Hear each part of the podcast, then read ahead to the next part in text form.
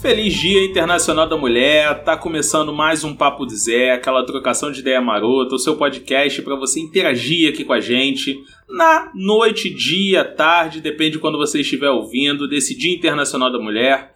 Temos aqui Bruno Viana, Caio César e Andressa Cristina brilhantando a nossa noite para a gente trabalhar o protagonismo feminino no cinema, nas artes, na música, seja lá no que for. Deixa aí seu comentário no Papo de Zé Oficial. Qual protagonista feminina você acha que faltou ao final do programa? Vai lá no nosso Instagram, depois da vinheta. Boa noite. Sejam todos muito bem-vindos ao podcast Papo de Zé.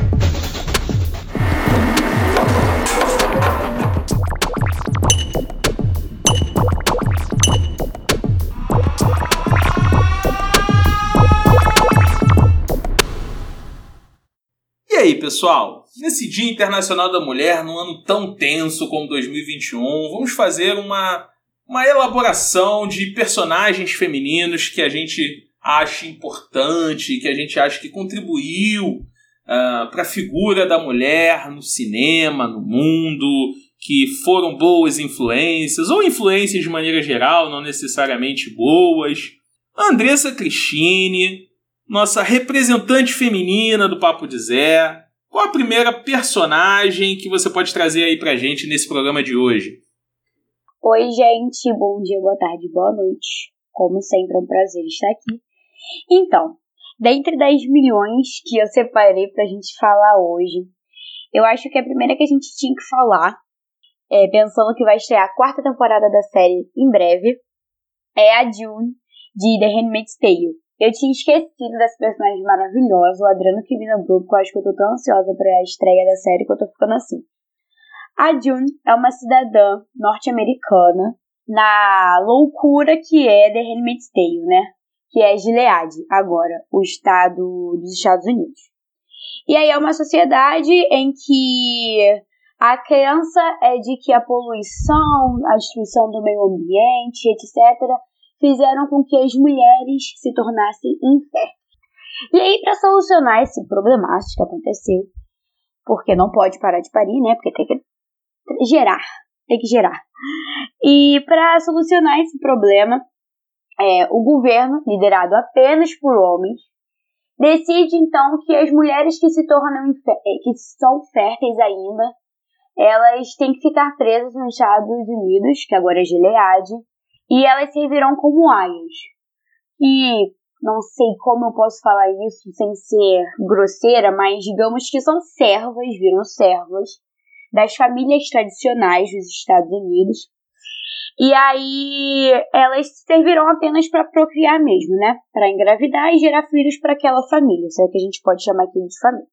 Lembrando que tem, tem uma forte influência religiosa, né? Eles usam Isso, muito a Bíblia, né? Eles criam aqueles, é, é, aquelas figuras que são as Martas, as aias, cada um tem um papel representado num, em algum trecho da Bíblia, né? Para tornar aquilo ainda mais caótico, é, esse novo Estado, ele é um Estado quase que teocrático. Né? Quase não, né? Ele é teocrático.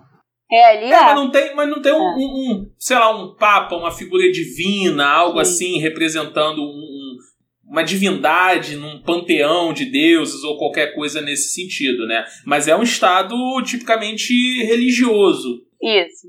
Inclusive, isso é um ponto muito importante, né? Em tudo que eles usam as nomenclaturas, inclusive Gilead é da Bíblia, né? Que é uma cidade, enfim, que era muito próspera.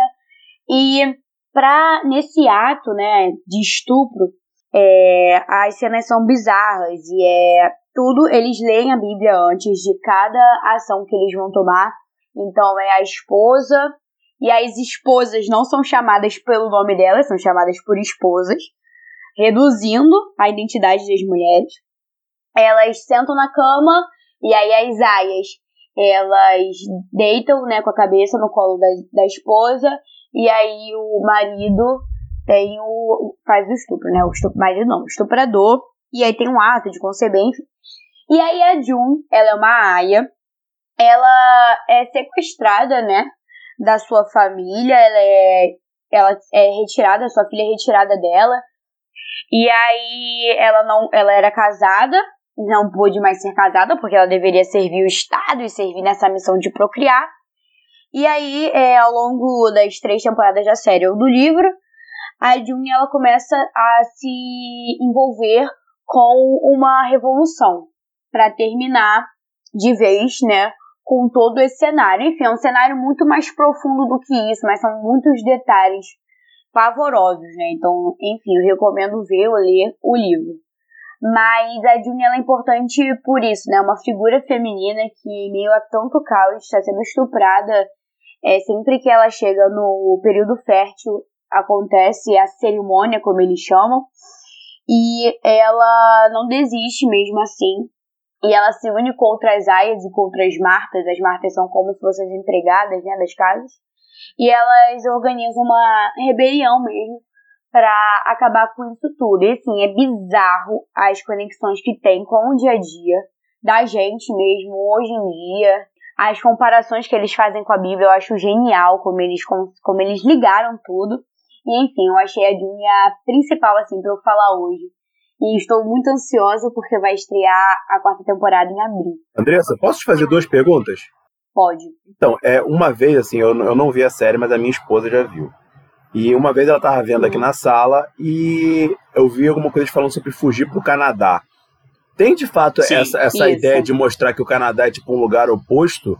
E, e se tem isso, isso, isso tem alguma, alguma algum contexto na série e tal, ou simplesmente eles botaram isso para fazer um contraponto e é isso?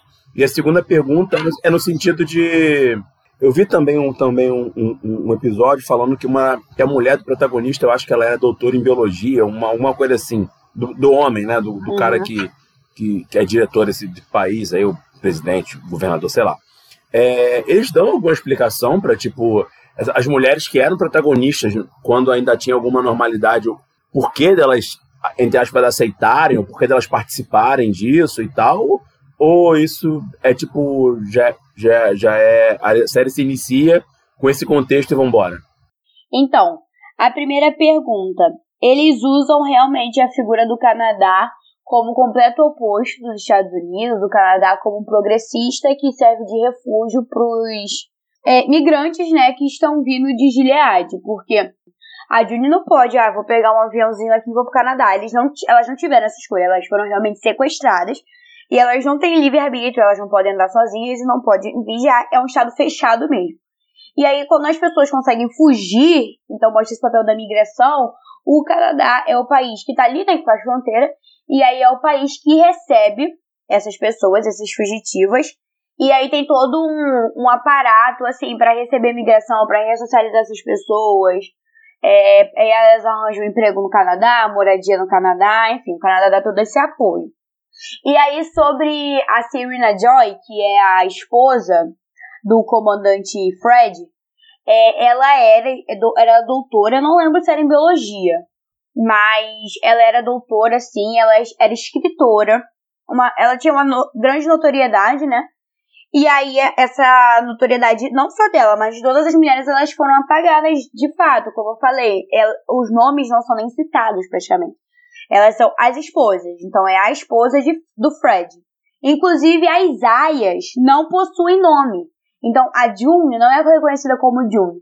É conhecida como Off-Fred. Offred. Que é tipo assim, sem nome. E aí o Fred é ligado ao, ao marido. Ao cara. Isso, ao Ela marido. é do Fred. Ao, isso, do Fred, é, do fulano. Entendeu? Ela é do Fred. E aí isso é uma, uma pegada muito, muito interessante. Se você for ver todos os nomes da Aya por exemplo, ah, é off, off Caio. É porque ela é do Caio. Entendi. Entendi. Não tem o nome dela. Independente se o nome dela é Andressa, não tem. Na verdade, você só descobre o nome da June no final da primeira temporada. Ela é a primeira é... temporada inteira como Offred. Offred, Offred, Offred, e aí começa essa situação. Se eu não me engano, o caso da, da esposa do comandante Fred, ela, ela era mega progressista. Ela, Isso, ela, ó. ela que era a protagonista da relação mesmo antes do, dos Estados Unidos cair, né? Eu acho que eles tiveram uma perda. É, se eu não me engano, ela teve alguma perda gestacional ou algo do, do tipo. Eles tinham dificuldade mesmo de, de engravidar, né? é, é, é quase uma sociedade decaindo, né? E eles tentando se apegar ao que podia ser o, a razão da, da, daquele esfacelamento social. E aí eles se agarram muito nessa questão religiosa, sabe?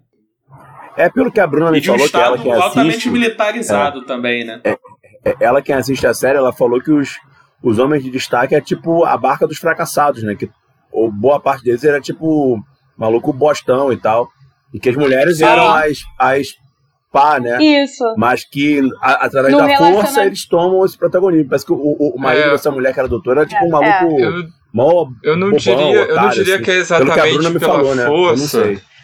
Tem umas mensagens interessantes, né? Esse, eh, essa série, né? Esse livro que virou série tem muitas mensagens assim bastante profundas. E aí uma delas tem a ver com essa questão de como as é uma, na verdade, uma delas é a crítica sobre como, é, quando você não encontra apoio entre os seus, né? Porque você tem, hum, por exemplo, muitas mulheres que encabeçam esse movimento de treinar as mulheres para serem aias. Isso. É, aquela ideia de que você é, en- encontra é, inimigos entre aqueles que deve- deveriam ser seus amigos, né? Então ex- existe um conflito muito grande, é, principalmente com a Serena, que é um, é um conflito cristão, inclusive, porque da forma que eu leio, né, o, essa obra, ela se sente ou socialmente foi imputada ela uma culpa por alguma situação que eu acho que é também a perda, uma perda gestacional. E aí ela se ela, ela eu não acaba engravidar, se eu não me engano, Bruno. e aí ela acaba entrando numa numa espécie de torpor é, intelectual, porque ela era essa pessoa, ela era super feminista. É, ela era super dentro. é, então, ela, muitas cenas assim. Eu, eu não li o livro, mas dentro da, da série, ela se pega em conflito. Tipo, eu sei que isso é errado, mas eu preciso fazer a minha parte para que as coisas voltem ao normal.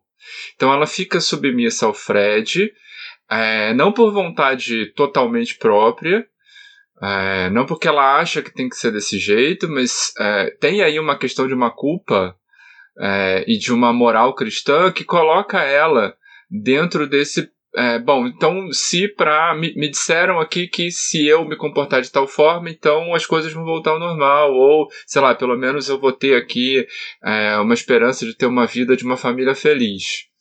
É, as cenas que ocorrem, é, principalmente com relação a essas cenas de, de, de, de, de abuso, são cenas em que ela está visivelmente consternada.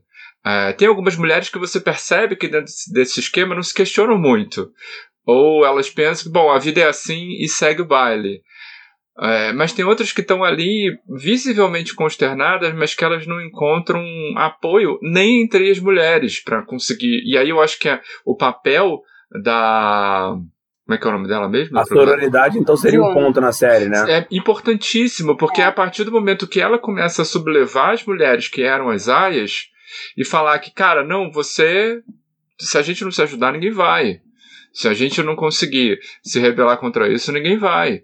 É, e isso causa, claro, uma série de problemas, porque você tem ali uma sociedade é, que se tornou uma sociedade cla- é, bíblica patriarcal, em que se você vai contra a vontade do homem, você é isolado numa comunidade é, que fica em cima de um terreno tóxico. É um, é um negócio assim bem tenebroso. Então a punição é muito grande. Então é, eu acho que há um- uma, uma leitura muito singular de como é de fato a sociedade hoje, né? O que significa uma mulher se colocar contra é, situações de opressão, que ela é desacreditada, que ela é culpada, colocada a culpa em cima dela, é, então provavelmente ela teve alguma responsabilidade nisso. Então, é, claro, como uma, uma obra ela dá uma exagerada, mas não é nada muito diferente do que a gente vive hoje, né? É, não é à toa que Handmaid's Tale virou uma série de memes para o que a gente vive no Brasil já tem um tempinho, né? É, o, a- o paralelo Brasil-Handmaid's Tale é muito próximo na atualidade, sabe? Então eu acho que a série Adriano, ganhou eu, foco não- eu não diria no Brasil. nem ser Brasil. Eu diria ser alguns lugares do mundo, incluindo o Brasil. O próprio Estados É. Unidos, É, Hungria, Estados Unidos. Rússia. Onde, onde a extrema-direita ascendeu com força e com apoio popular, isso daí tá, tá muito semelhante, né? Pois é. Só que a, a série em si, Caio, eu assisti as primeiras temporadas com a minha esposa também, ela, ela parte do princípio de que não mostra como chegou ali. Isso vai acontecendo em flashback, entendeu? Então, Entendi. parte do princípio que aquela sociedade já é aquilo, aquilo já é o normal, e aí você vai tentando entender como aquilo surgiu ao longo das temporadas, né? Eu ia até perguntar para é, é, perguntar pra vocês se em algum momento na série se mostra assim, se. Tá, isso acontece, mas e o mundo? E os outros países? E, tipo, fica tudo bem? A ONU, entre aspas, aceita Não, e é isso, vambora? não. Se isso é nos Estados Unidos todo mesmo, uma parte e tal, uma seção, sei lá. É, eles dão o mínimo de informação possível, né, para você meio que tentar especular, mas basicamente é, é, é o norte dos Estados Unidos, né? Não mostra nem, sei lá, outras regiões, costa oeste, o sul, nada disso. É o norte dos Estados Unidos, na fronteira com o Canadá, e, e é aquela tentativa incessante de fuga e de fazer com que o máximo de mulheres ah, ah, fujam pro, pro Canadá, né, como um refúgio mesmo. Elas são refugiadas, né, de, de um estado opressor. Então é, é, é aquilo. É, é para te dar essa sensação de sufocamento. Tipo, quanto menos você sabe Entendi. das coisas, Pior é, né? né? Uhum, entendi. menos você tá, tá inteirado do. Tipo, o que, que tá acontecendo lá fora? Não se sabe, não se tem acesso, a informação não chega. Isso é um É, o recurso. Estado- Isso, é um, isso é um recurso de linguagem da série, inclusive. Sim, De sim. mostrar como elas. co- como a sociedade é absolutamente privada de informações. E a autora não- do livro é uma mulher? É. Sim. Margaret Atwood. Aí, uma outra personagem interessante, ó. Maneiro, maneiro. Lá nos Estados Unidos saiu pelo Hulu, aqui tá em tudo que é plataforma hoje em dia, já saiu no Globoplay, eu não sei se tá na Amazon. A próxima personagem feminina que eu peguei, e eu não sei se todo mundo aqui viu, mas é do Kill Bill. Kill Bill é um filme norte-americano, estreou no início de 2000, é feito pelo diretor o Quentin Tarantino, e aí conta a história é, da personagem Beatriz, Beatriz Kido. É Kido que fala? É, a Beatrix Kido, só que você não descobre o o nome dela até o segundo filme É. do Kill Bill. E é uma história de vingança, né? Contra uma gangue, um esquadrão assassino que tentou matar ela no dia do seu casamento. E aí o filme, ele se passa nessa busca, enfim. O que eu acho maravilhoso nesse filme é uma coisa que eu encontrei é, em uma pesquisa que saiu pelo site Polygraph. Essa pesquisa, ela fez, ela analisou mais de 2 mil rote- roteiros dos últimos 35 anos que foram estreando no cinema.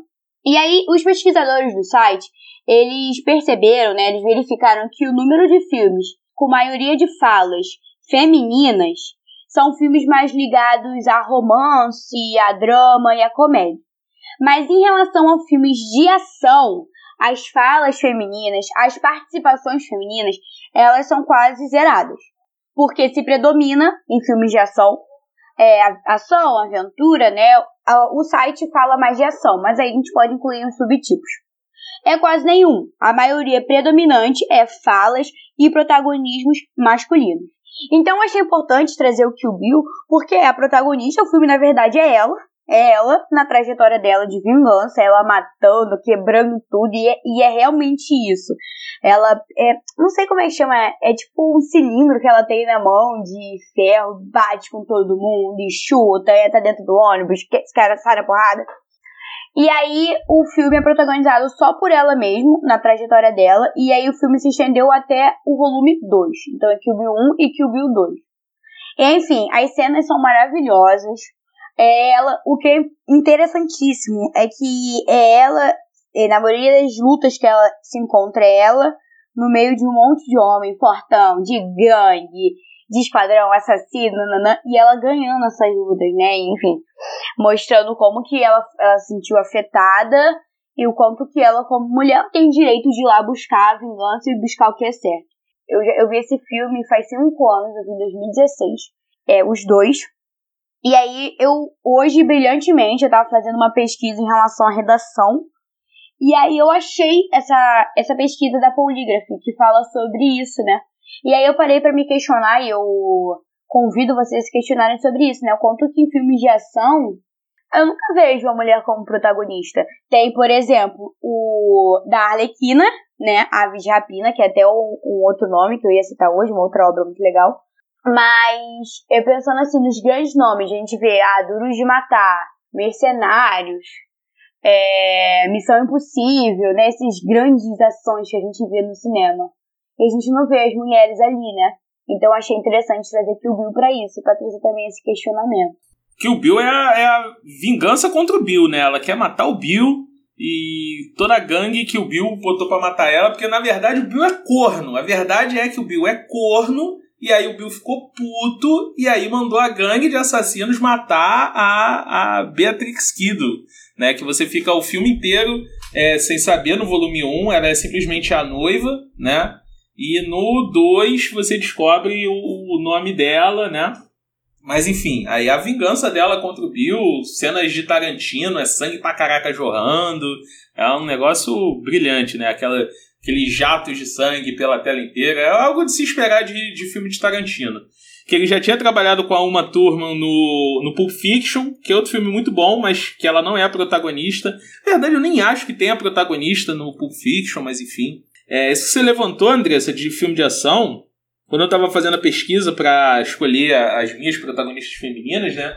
É muito difícil você pegar é, é, mulheres em filme de ação é, é, realmente baixando o cacete, baixando a porrada, né? É um negócio que, por exemplo, eu estava até refletindo isso. Sabe quando eu via isso muito quando era criança em programas japoneses, desenhos ou os tokusatsus? Você tinha personagens femininas, né? Tipo Sailor Moon, é, Guerreiras Mágicas de Heart, é, é a Sakura Card Captor, é a Patrine, é esses negócios. No, no, nos, claro que eles tornavam elas todas.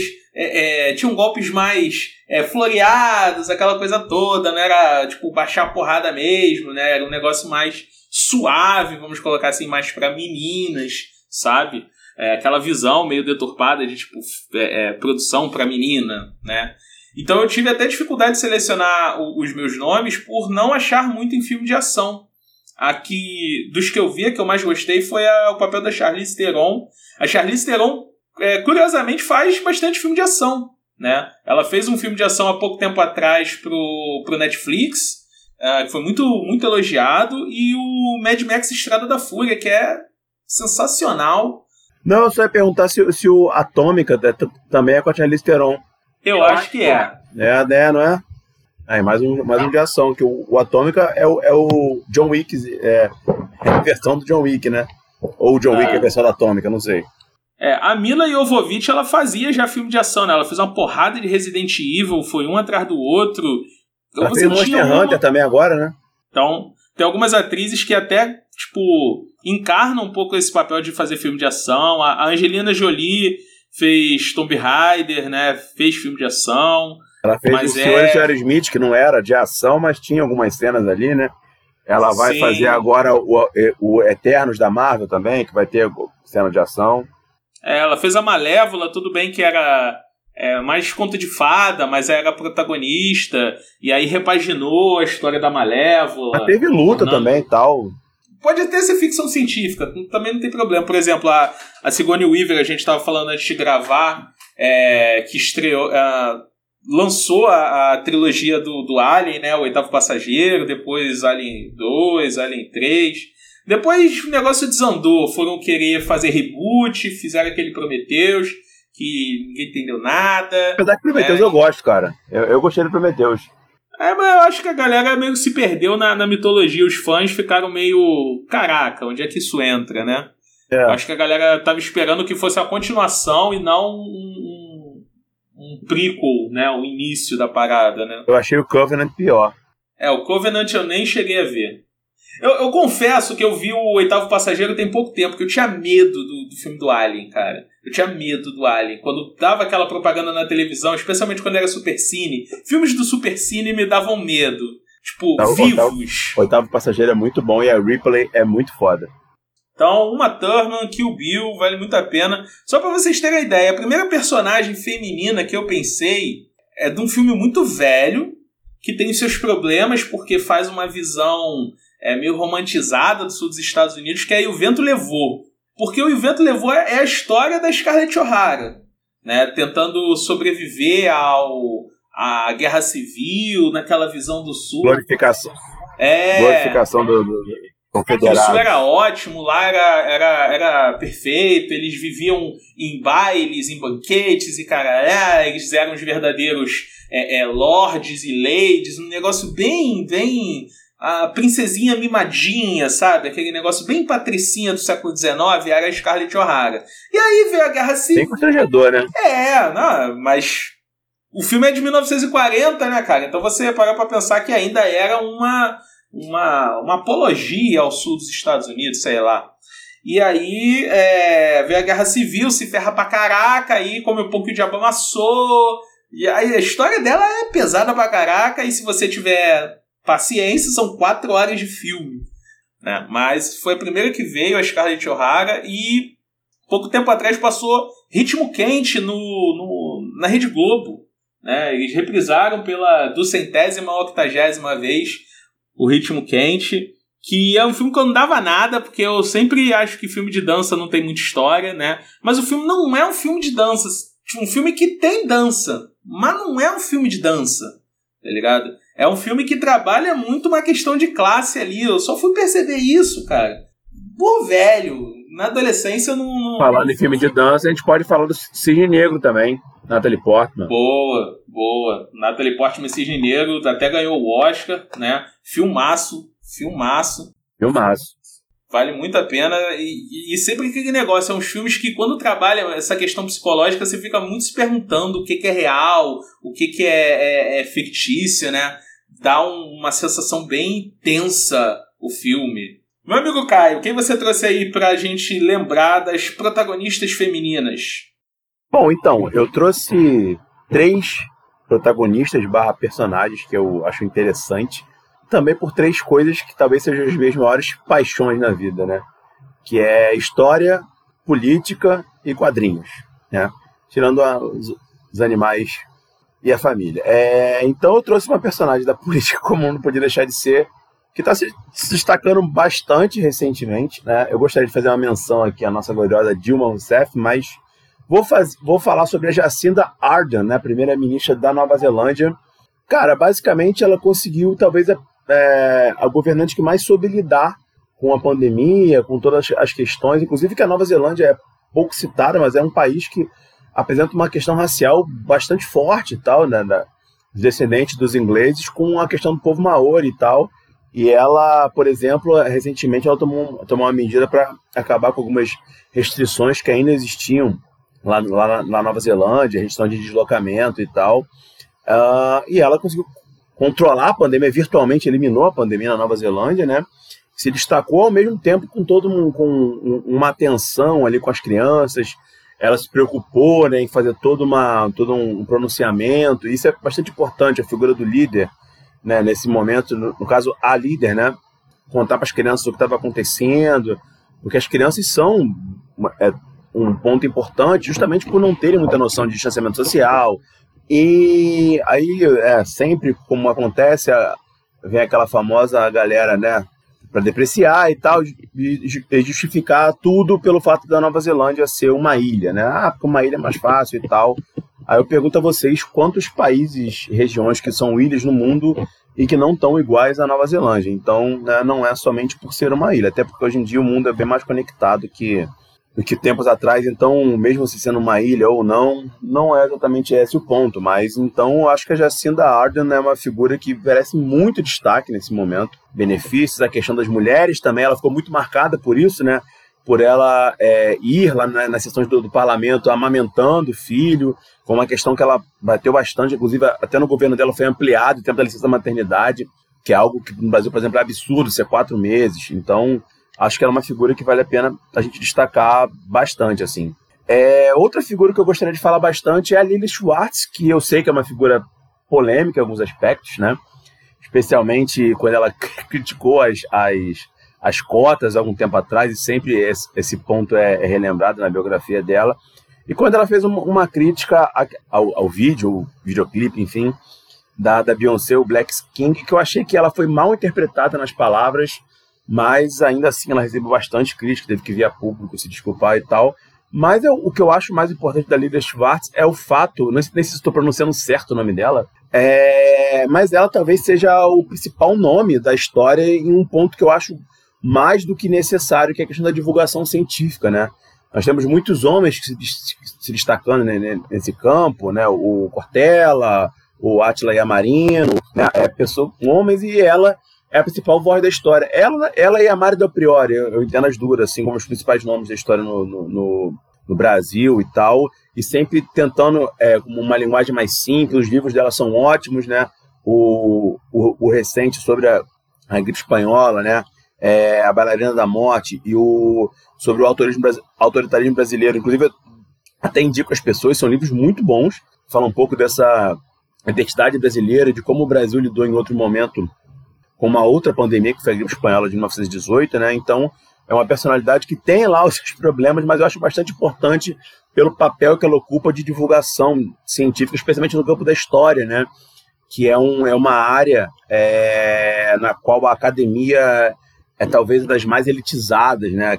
Aquela, aquele conceito da Torre de Marfim, eu acho que ele se aplica muito à academia da história e enquanto isso gente vê personagens como o Eduardo Bueno, por exemplo, vendendo livro pra caramba, e é um, é um, é um nicho, um mercado que tem muita querência, né? as pessoas gostam de história de maneira geral, mas infelizmente os livros são mais acadêmicos do que preocupados em uma linguagem mais direta. Então eu vejo a Lília importante pra caramba nesse processo de transformar a história num de mais acesso ao, ao brasileiro médio, né? E a última personagem que eu gostaria de salientar, inclusive eu acabei de ver a série hoje, é a Wanda Maximov e a Elizabeth Olsen, né, que é a atriz que, que interpreta essa personagem, e eu acho que a personagem é bastante é, importante, especialmente no, no, mundo nerd, né, porque ela vem como uma personagem bastante sofrida, que perde os pais, perde o, o marido dela né, e tal, que inclusive essa, essa é uma, uma alegoria interessante da, da Marvel, né, da questão do amor, dos sentimentos entre os diferentes, né, ela que é uma excluída, por não ser uma americana do, da Europa Oriental e ele por ser uma máquina. Né? Eu acho essa alegoria importante as pessoas entenderem o que, que é falado ali. E essa série, que, que o último episódio saiu hoje, que é a WandaVision, hoje, dia 9 de, de março, né? 9, não, perdão, 5 de março, é, que fala sobre a questão do luto, que é uma questão tão importante e que a gente né, tem dificuldades para lidar. Eu creio que todos nós temos dificuldades para lidar né, com a questão do luto, questão da perda, o que nós faremos, a busca da identidade quando se perde a pessoa amada e tal. E a série toda ela trata sobre isso. No final a gente vê como que essa personagem sai dessa situação, alcança uma identidade própria e inclusive virá se tornar a personagem virtualmente mais forte desse mundo dos super-heróis da Marvel, que eu acho bastante importante, né? Ter uma mulher com uma personagem mais forte, absurdo, os, a gama de poderes dela é absurda e mostra muito essa questão da, da, da mulher, assim, é, tá muito ligada à questão da maternidade, a questão do casamento, mas como isso são apenas aspectos, não o que define a mulher, o que define o papel dela e o que define a mulher para alcançar sua própria identidade, o seu próprio caminho. Eu acho isso muito maneiro, a maneira como ela consegue alcançar tudo e se tornar virtualmente fodona, é, e, ela, e, ela, descobre que a força está dentro dela mesma, ela, ou seja, então acho que essas gostaria de falar um pouco dessas três personagens aí. Isso já traz uma outra personagem que o nosso amigo Bruno também escolheu, né, meu amigo Bruno? Ainda dentro do, do universo Marvel.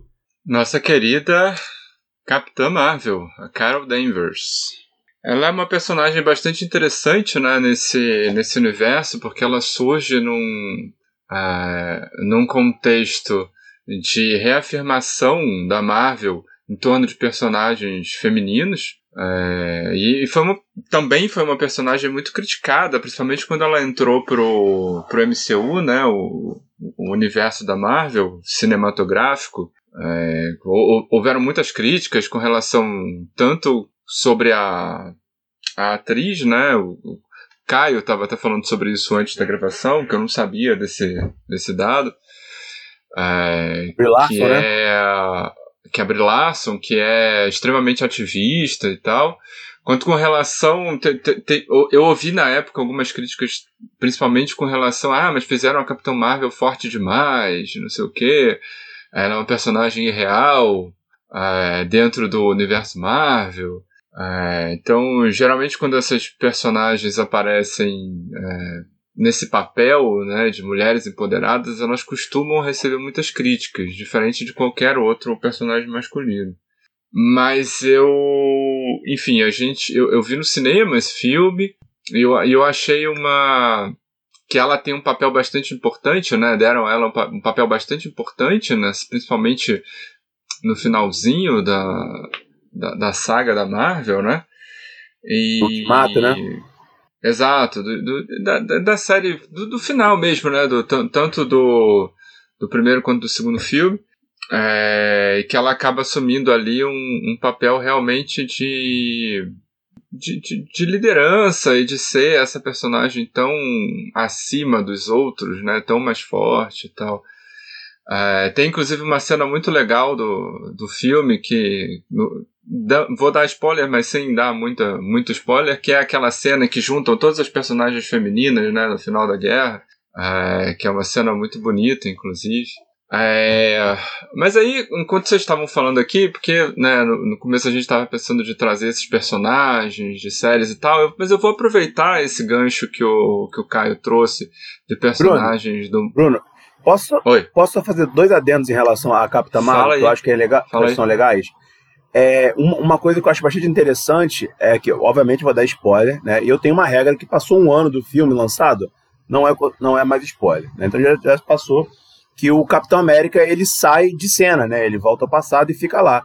E agora né, sai de um Capitão América para Capitã Marvel, né? Ou seja, quem carrega esse título aí de liderança, no caso, é ela, né? Eu achei isso, isso, essa sacada assim interessante.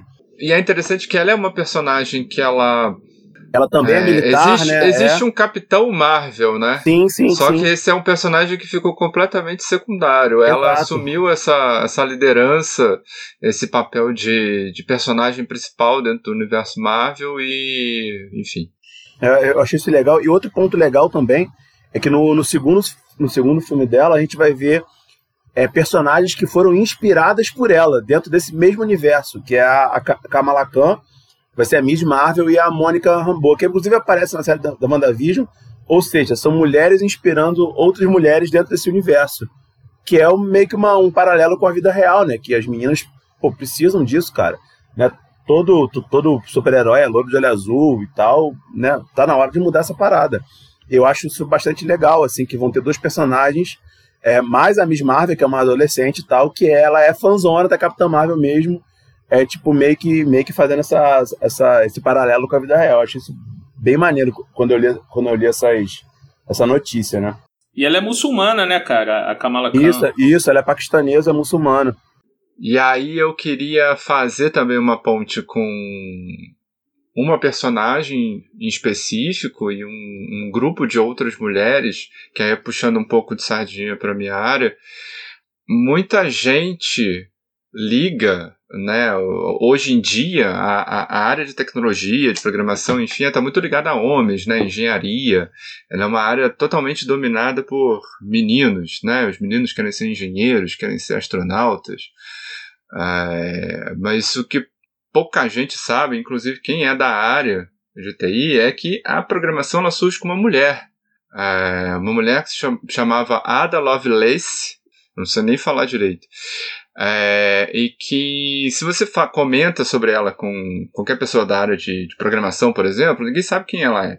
é. Mas ela foi a mulher que inventou a programação, antes dos computadores existirem. Final do século XIX, é, existia um inventor, é, escritor, físico, enfim, é, que inventou uma máquina chamada máquina de Babbage. Uh, que era uma máquina que usava peças mecânicas. Ele é de uma geração anterior ao Turing, né? Tem aquela máquina de Turing, uhum. inclusive um filme sobre ele. Esse cara, ele, ele, é, ele é anterior, né? Ele é do final do século anterior. Mas a pessoa que criou e, e, e que é, vamos dizer assim, deu vida a esse, a esse projeto do Babbage foi a Ada Lovelace. É, ela inventou o conceito de programação.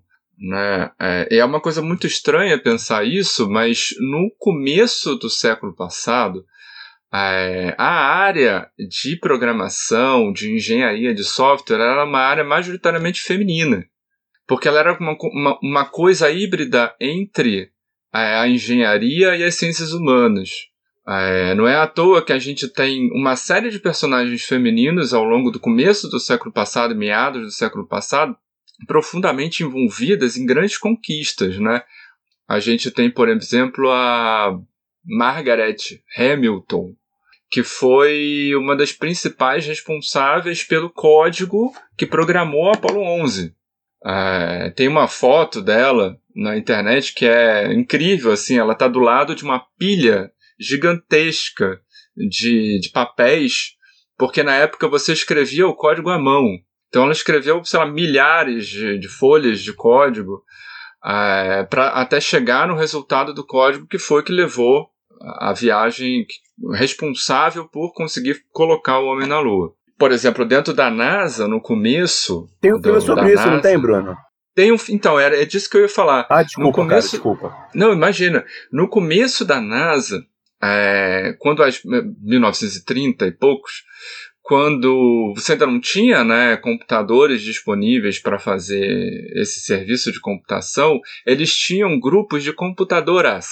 Eram mulheres que eram contratadas para fazer os cálculos. Então você tinha uma divisão grande dentro da NASA que eram inclusive formadas por mulheres, e dentro desse grupo de mulheres engenheiras de software, é, acho que tinha um, um, grupo de elite que eram de mulheres é, negras que faziam esse papel de programadoras e que foram basicamente as responsáveis por fazer a NASA virar o que ela virou virar essa agência multibilionária é, com projetos incríveis.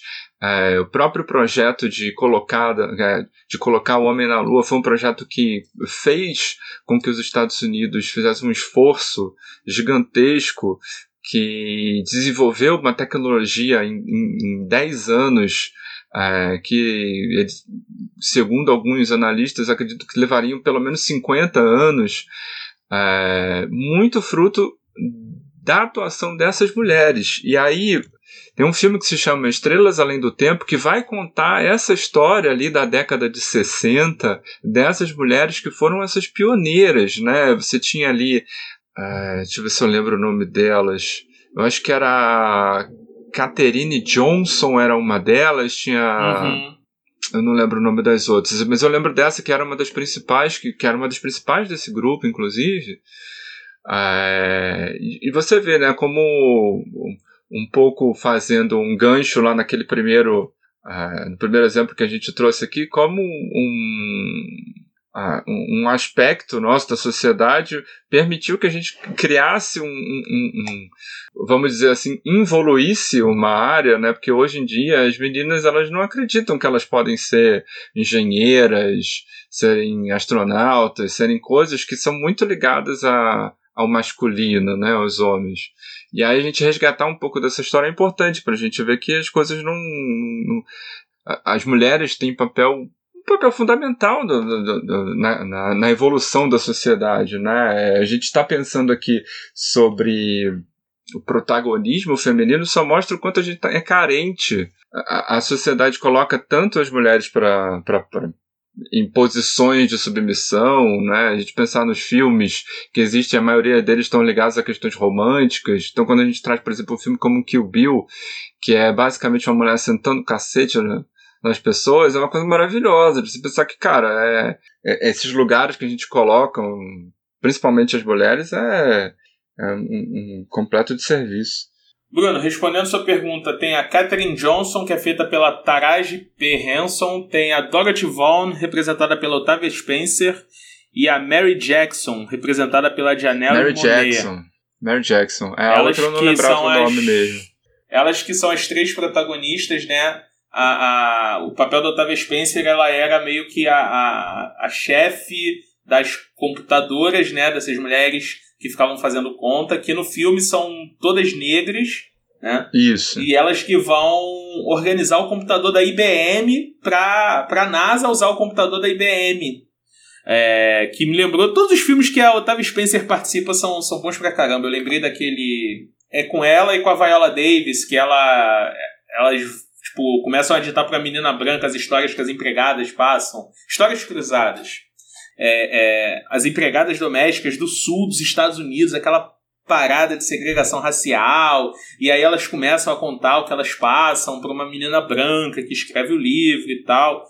Tudo bem, não precisava ter menina branca ali, né? Podia ser só as mulheres negras, mas convenhamos, no sul dos Estados Unidos, no Mississippi, que era um dos estados mais aloprados da segregação. É, não ia ter como, sabe, ser publicado no nome de uma mulher negra. É um negócio que simplesmente não ia acontecer, velho.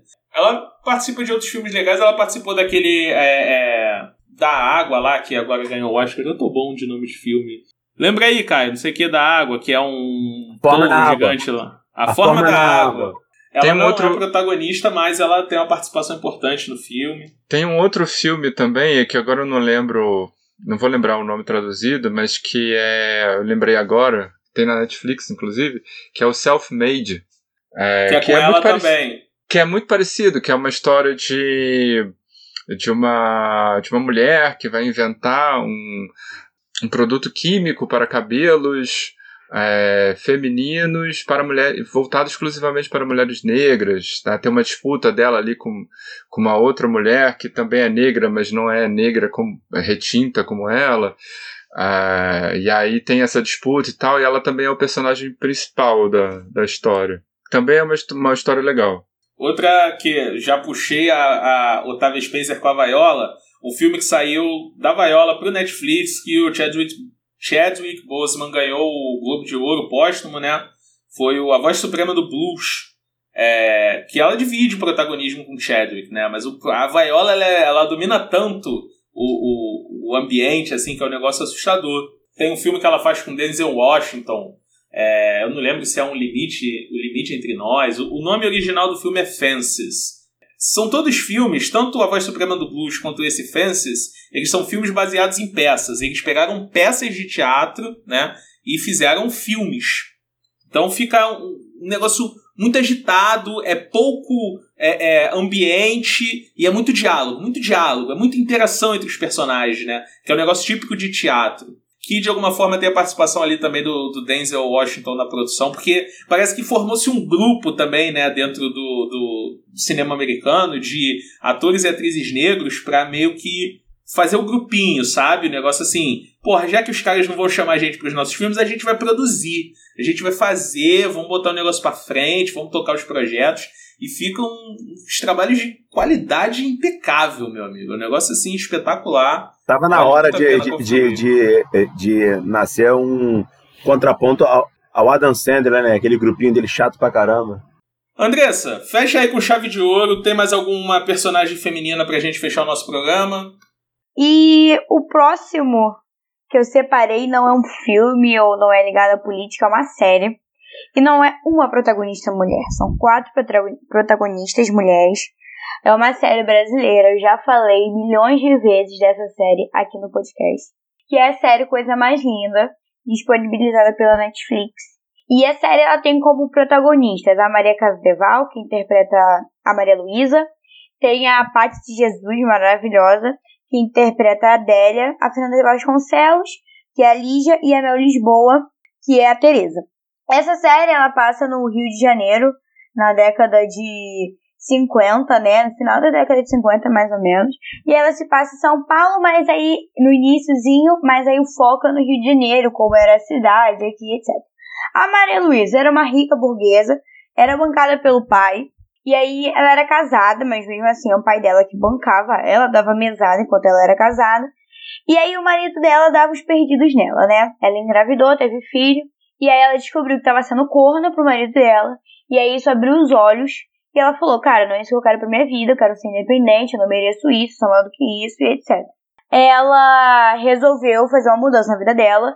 E aí a mudança consistiu ela em sair de São Paulo, onde ela era bancada exclusivamente pelo pai. e veio pro Rio de Janeiro. Com uma pequena quantia né, de dinheiro que ela tinha guardado, mas o pai dela falou que isso não era atitude de uma mulher, que a mulher tinha que ser. É, tinha que respeitar o seu marido, ser subordinada ao seu marido, ao seu pai. Mesmo assim, ela falou: não, não quero isso. E aí ela veio pro Rio tentar a vida dela. E aí ela tem um choque de realidade. Porque quando ela tá nessa, nesse surto de liberdade, ela encontra a Adélia, que é a personagem da parte de Jesus. E a Adélia é uma mulher negra, é, moradora de periferia e etc. E ela se liga e fala, mocinha, você tá querendo trabalhar agora, já trabalho há muito tempo, já vivo, uma, já vivo uma vida independente há muito tempo. Só que essa minha independência, infelizmente, já tem consequências graves. E aí mostra muito essa dicotomia que a gente sempre fala de ah, liberdade feminina. E aí a gente, por exemplo, quando nós falamos das mulheres começarem a trabalhar, né? A Revolução Industrial é muito importante, foi um marco que aumentou, né, as mulheres é, no mercado de trabalho, porém as mulheres negras já estavam trabalhando há muito tempo, em condições muito ruins. E aí mostra isso, e é maravilhoso, porque se passa tudo no Rio de Janeiro, então a gente já pega uma identificação, né, porque é no Brasil. E aí elas se unem para conseguirem ganhar dinheiro, sustentar é, num, num Rio de Janeiro, no Brasil, completamente machista. E aí elas abrem um bar. é simplesmente um bar. Na época não era nem chamado de bar, porque eles ficavam dando. Ou era bar mesmo? Não, elas dão outro nome, mas enfim, é um bar. E aí elas abrem um bar e todo mundo fica falando, como assim? Mulher abrindo bar, mulher bebendo, mulher fumando, dando de si, pegando um monte de gente, não é, administrando o seu próprio dinheiro. E aí a série mostra sobre isso, né? É o protagonismo, é um protagonismo ficcional, mas que também mostra o protagonismo no dia a dia, né? As mulheres conquistando seus espaços. Enfim, e essa série eu, eu achei que deveria ser o ultimato daqui para acabar com o episódio, porque é uma série brasileira que mostra protagonismo né, na ficção, mas é um protagonismo nos dias de hoje, né? Mostra essa ascendência da mulher no mercado de trabalho, no conquista dessas independências, e é baseado muitas vezes em fatos reais, se a gente for parar pra pesquisar. Então eu digo aí, coisa mais linda. Tem na Netflix, não sei quando vai lançar a temporada nova, mas tá a indicação, é uma série ótima. Você falou isso, Andressa, eu me lembrei de duas coisas. Me lembrei da Dercy Gonçalves e de uma série também, vou deixar outra recomendação, não querendo suplantar a recomendação da Andressa, uma série na, na Amazon Prime chamada The Marvelous Miss Maisel. Essa série fala de uma jovem judia é, recém-separada que resolve ser comediante numa no final dos anos 50, numa época em que só homem podia ser comediante porque mulher não podia falar palavrão. Bruno, tem alguma recomendação aí para fechar também o programa? É, não, eu queria recomendar que quem ainda não leu, por favor, leia o Conto da Aya, porque é uma história muito boa. Tem um quadrinho também, eu não sei se vocês já leram. Do Conto da Aya? Do Conto, do conto da Aya. Pô, é, mara é maravilhoso, porque assim, você lê o livro, você tem uma ideia, né? Você vê o filme, você tem outra ideia de quem é, por exemplo, o, o, o Fred.